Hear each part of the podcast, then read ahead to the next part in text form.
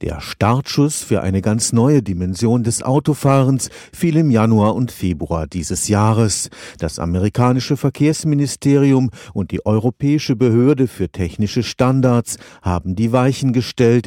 Die Ära der vernetzten Automobile hat begonnen.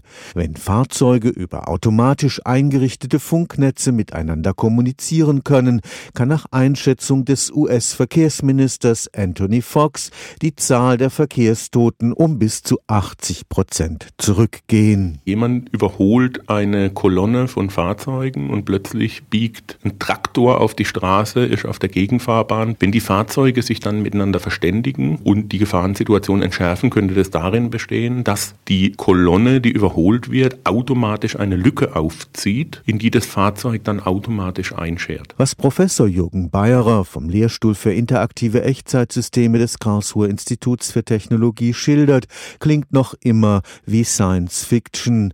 Tatsächlich aber ist das Szenario von Fahrzeugen, die über Funknetze Informationen austauschen und dann automatisch gemeinsame Ausweichmanöver einleiten, nicht mehr weit weg. Wir wissen aus Gesprächen, dass die Automobilhersteller an dieser Stelle jetzt sehr aktiv werden. Es sind viele Fahrerassistenzsysteme, die sich nur auf ein einzelnes Fahrzeug beziehen, mittlerweile im Einsatz. Und jetzt ist die Automobilindustrie Automobilindustrie auch verstärkt daran, dieses kooperative Verhalten, die Abstimmung zwischen Fahrzeugen aktiv anzugehen. Im Januar hat die US-Verkehrsbehörde beschlossen, dass die Technik des kooperativen Fahrens bis 2017 für Neuwagen zur Pflicht wird. Die Europäer haben sich inzwischen auf einen gemeinsamen Funkstandard geeinigt.